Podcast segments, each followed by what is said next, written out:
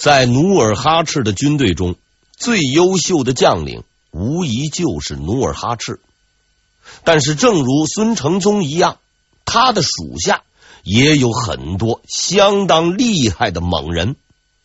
而在这些猛人里，最猛的就是八大贝勒。所谓八大贝勒，分别是指代善、阿敏、莽尔古泰、皇太极。阿济格、多尔衮、多铎、济尔哈朗，在这八个人里，按照军功和资历，前四个大猛，故称四大贝勒；后四个小猛，故称四小贝勒。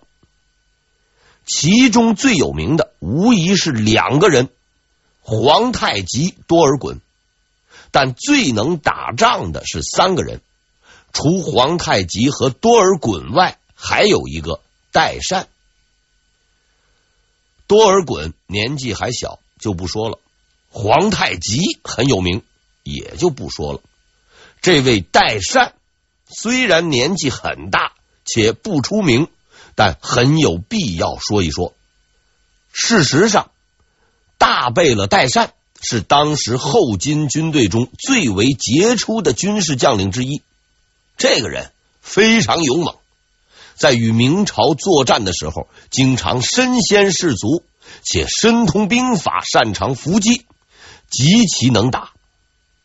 因为他很能打，所以努尔哈赤决定派他出去打，打击的对象就是锦州。当代善率军来到锦州城下的时候，他才意识到这是个结结实实的黑锅。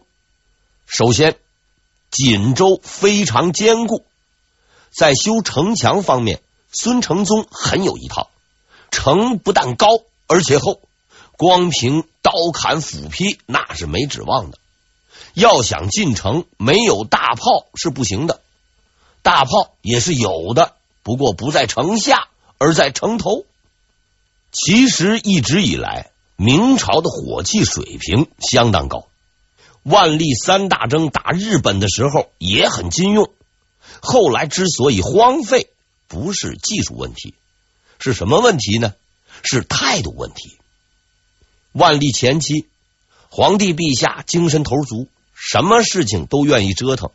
后来呢，不想干了，天天躲着不上朝，下面也开始消极怠工，外加火器工作危险性大，吃力不讨好。没准儿出个安全事故，那是很麻烦的。孙承宗不怕麻烦，他不但为部队添置三眼火铳等先进装备，还购置了许多大炮，尝试用火炮守城。而锦州就是他的试点城市。虽然情况不妙，但代善依然一根筋，找人架云梯，冲车往城里面猛冲。此时的锦州守将是赵帅教，应该说他的作战态度是很成问题的。面对着在城下张牙舞爪、极其激动的代善，他却心平气和，毫不激动，时不时的在城头上转两圈，放上几炮，城下便会迅速传来凄厉的惨叫声，再赔上若干架云梯、若干条性命。仍旧毫无所得的情况下，代善停止了进攻。虽然停止进攻，但是代善还不大想走，他还打算再看两天。可是孙承宗似乎是不欢迎参观。戴贝勒的屁股还没坐热呢，就得到了一个可怕的消息：一支明军突然出现在自己的侧翼。这支部队。是驻守前屯松山的明军，听说客人来了，没赶上接风，哎，特来送行。在短暂的慌乱之后，代善恢复了平静。作为一名经验丰富的将领，他有信心击退这支突袭部队。可是他刚带队发起进攻，就看到自己屁股后面烟尘四起，城内的明军出动了。这就算是。腹背受敌了，但代善依然很平静。作为一名经验丰富的将领，他很有信心。然而，代善又得知了另一个消息：宁远、中前所等地的明军也已经出动，正朝这边来。吃顿饭的功夫也就到了。代善不愧为是代善，作为一名经验丰富的将领，他非常自信、镇定的做出了一个英明的判断：啊，快逃！可是逃跑已经成为一个幻想。很快，代善就发现自己已经陷入了重围，明军毫不客气，一顿猛打，代善部伤亡十分惨重。好在来的多是骑兵，机动力强，拼死往外冲，总算是奔出了条活路，一口气就跑了上百里，直到遇见接他的二贝勒阿敏，魂儿才算回来。此战。明军大胜，击溃努尔哈赤军队千余人。战后清点斩获首级六百多颗。努尔哈赤为他的试探付出了惨痛的代价。在孙承宗督师辽东的几年里，双方很有点相敬如宾的意思。虽说时不时的搞上那么一点小摩擦，但大仗没有打过。孙承宗不动。努尔哈赤不动，可是孙承宗不动是可以的，努尔哈赤不动不行啊！因为孙大人的任务是防守，只要不让敌人进关抢东西，他就算赢了。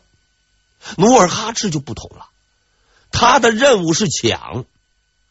虽说占了挺大的一块地方，但是人都跑光了，女真部落技术型人才。又不多，啥产业都没有。据说有些地方连铁锅都造不出来。孙承宗到辽东算出差，有补助，还有朝廷送物资，时不时还能回去休个假。努尔哈赤先生啊，完全是原生态，没人管，没人疼，不抢不抢怎么办？必须抢，然而不能抢，因为有孙承宗。作为世界超级大国，美国有一个非常有趣的形象代言人——山姆大叔。这位大叔的来历，咱们就不多说了。他的具体特点是：面相端正、勤劳乐观、处事低调、埋头苦干，属于那种不怎么言语却能够干事的类型，是许多美国人争相效仿的楷模。孙承宗。就是一个山姆大叔型的人物，当然，按照年龄算，应该叫山姆大爷。这位仁兄相貌奇伟啊，有画像为证，极富乐观主义精神。哎，大家伙都不干，他干，非常低调，哎，从不出兵闹事，经常埋头苦干。参见前文孙承宗业绩清单。刚开始的时候，努尔哈赤压根儿就瞧不起孙大爷，因为这个人到任后毫无动静，一点也不折腾，什么一举荡平、光复辽东提都不提，别说出兵攻击，连挑衅斗殴都不来，实在觉得没意思。但是慢慢的，他才发现这是一个极其厉害的人，就在短短几年内。明朝的领土以惊人的速度扩张，从关外的一亩三分地儿到宁远，再到锦州，在不知不觉中，他已收复了辽东近千里土地。更为可怕的是，这个人每走一步都经过精心策划，步步为营，是稳扎稳打，趁你不注意就跑你两亩地儿，每次还都不多战。但站住了就不走，几乎找不到任何弱点。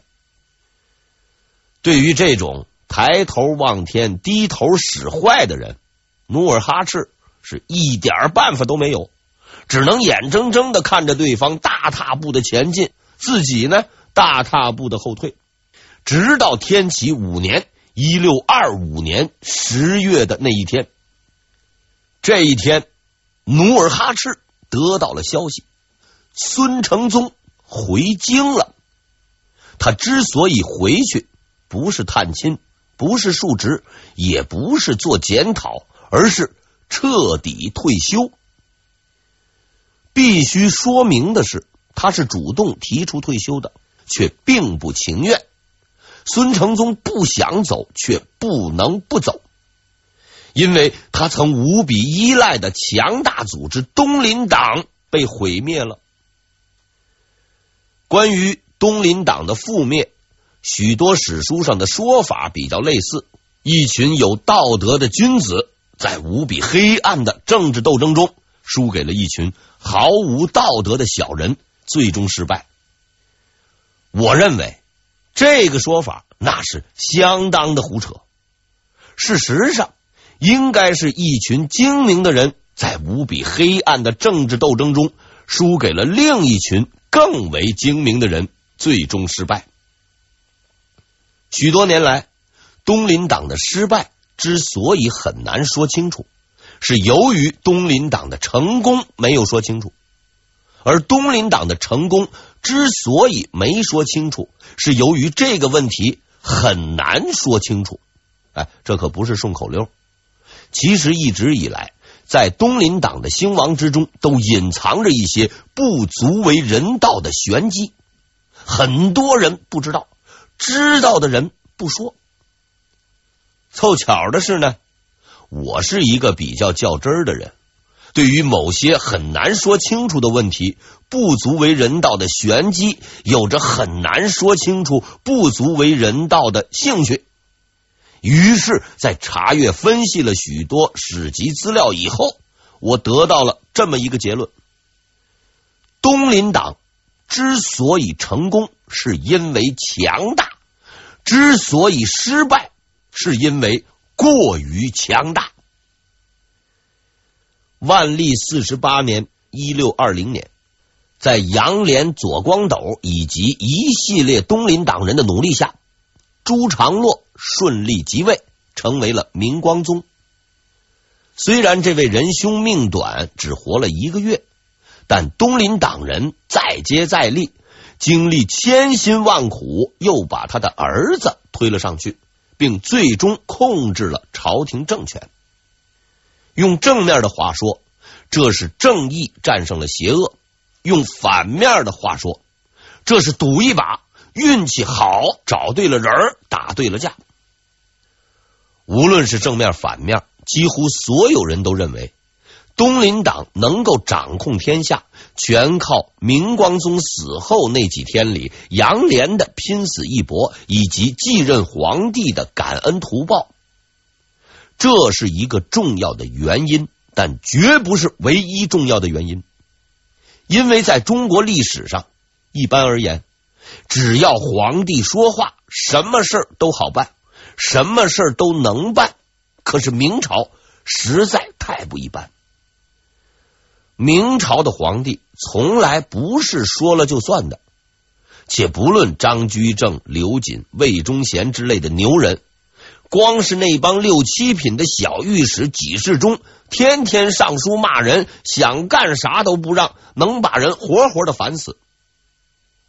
比如说，明武宗就想出去转转，换换空气，麻烦马上就来了。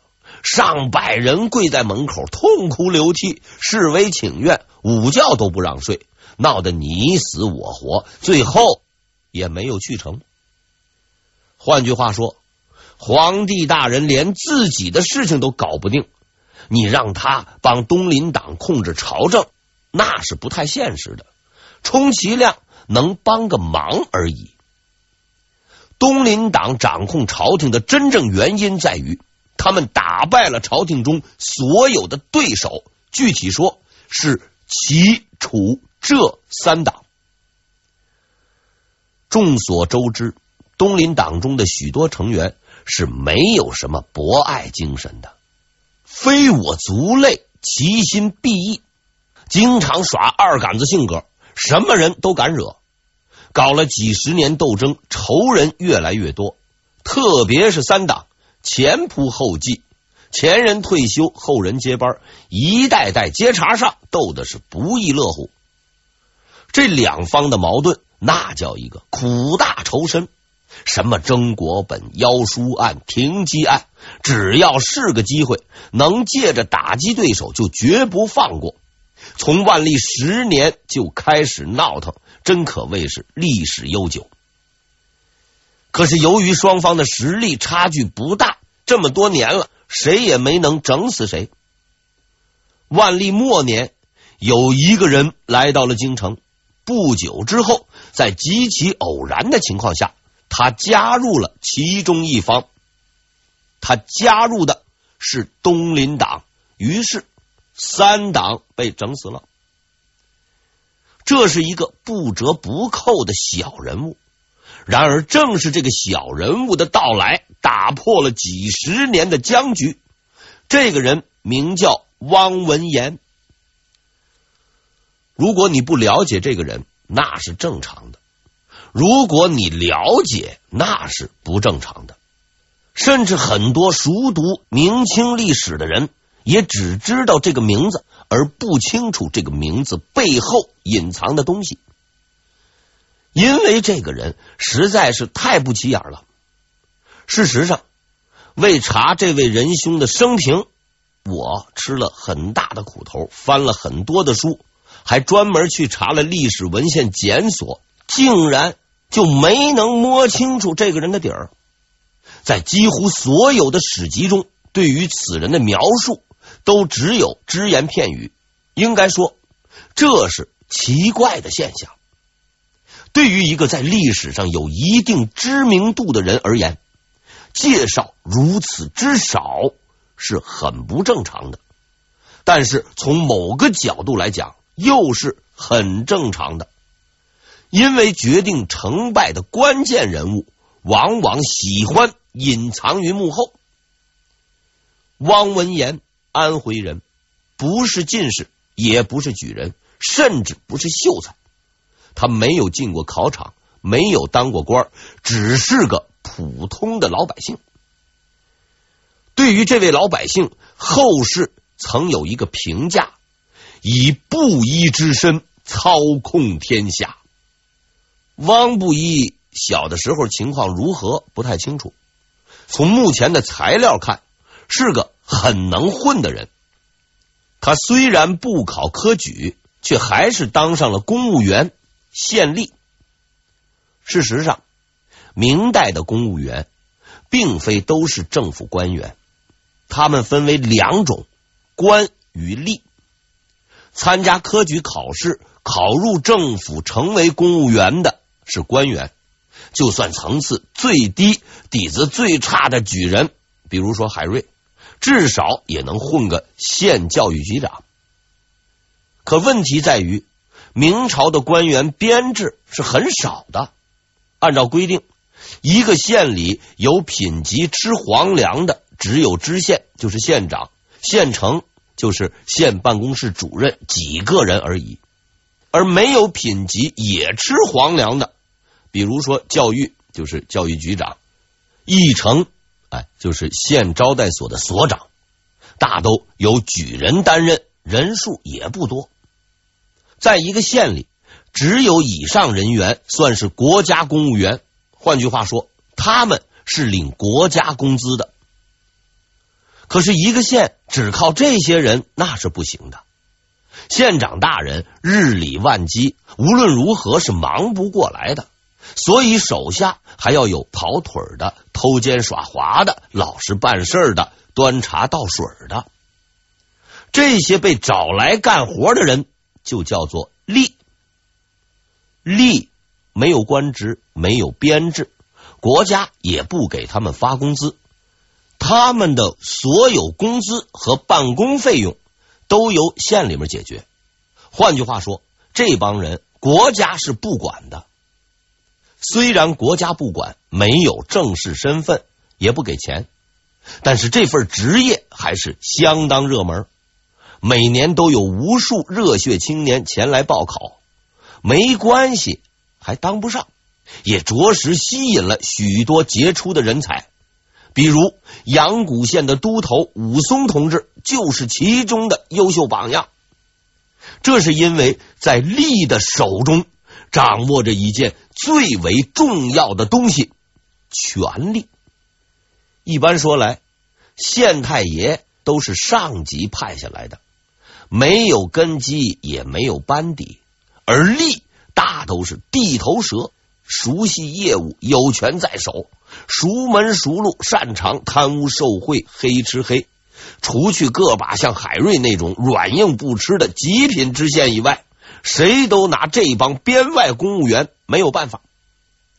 汪文言就是编外公务员中最狡猾、最会来事、最杰出的代表人物。汪文言的官场生涯是从监狱开始的，那个时候。他是监狱的看守，作为一名优秀的看守，他忠实履行了守护监狱、训斥犯人、收取贿赂、拿黑钱的职责。由于业务干得相当不错，在上级收过钱的和同僚啊都是他的同伙的一致推荐下，他进入了县衙，在新的岗位上继续开展自己的光辉事业。值得表扬的是，这个人虽然长期和流氓地痞打交道，不光彩的事情也没少干，但为人还是很不错的。经常是仗义疏财，接济朋友。但凡认识他的，就算是走投无路，只要找上门来，他都能帮人一把。江湖朋友纷纷前来蹭饭，被誉为当代宋江。就这样。汪文言名头是越来越响，关系越来越野，越来越能办事儿，连知县搞不定的事情都要找他帮忙。家里面跟宋江一样，经常是宾客盈门，什么人都有，既有晁盖之类的江洋大盗，又有李逵之流的亡命之徒，上门的礼仪也差不多。总是啊，叩头就拜，酒足饭饱，拿钱之后就甘心做小弟，四处传扬汪先生的优秀品格。在无数志愿宣传员的帮助下，汪先生逐渐是威名远播，终于打出县城，走向全省，波及全国。但是无论如何，他依然只是一个县衙的小人物。直到有那么一天，他的名声传到了一个人的耳中。这个人叫于玉立，时任刑部员外郎。